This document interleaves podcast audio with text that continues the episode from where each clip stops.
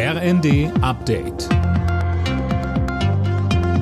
Stündlich neu. Auf den Punkt informiert. Ich bin Nanju Kuhlmann. Guten Abend. Der Kinderschutzbund fordert wegen des Bettenmangels in Kinderkliniken ein schnelles Notprogramm. Der Mangel in der Kindermedizin sei sehr dramatisch, sagte Verbandspräsident Hilgers dem Redaktionsnetzwerk Deutschland. Mehr von Tim Britztrup. Er sei entsetzt, dass man es so weit habe kommen lassen. Hilgers spricht von einem Gefühl völliger Ohnmacht und einer großen Krise. Die aktuelle Notlage führte auf jahrzehntelange Vernachlässigung durch die Politik zurück. Viele Kinderstationen in Deutschland können im Moment kaum noch neue Patienten aufnehmen. Auf den Kinderintensivstationen sind deutschlandweit nur noch rund 80 Betten frei, heißt es von der Intensivmedizinervereinigung Divi. Die Bundesregierung plant, willkürlichen Preiserhöhungen für Strom und Gas einen Riegel vorzuschieben. Das sieht der Gesetzentwurf für die Preisbremse vor.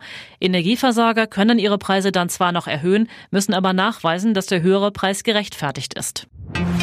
Wer ab dem kommenden Jahr ein Haus erbt oder geschenkt bekommt, muss dafür deutlich mehr Steuern zahlen. Grund dafür sind Änderungen in den gängigen Bewertungsverfahren. Sachwert- und Ertragswertverfahren orientieren sich in Zukunft an den tatsächlichen Marktpreisen.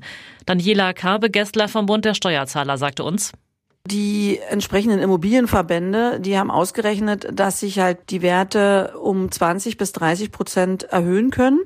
Es gibt immer noch die Möglichkeit, den Eigentümern oder Erben beziehungsweise Beschenkten äh, zu überlassen, dass sie ein Gutachten vorlegen können, falls man das Gefühl hat, dass dieser Sachwert oder Ertragswert doch zu hoch sein sollte.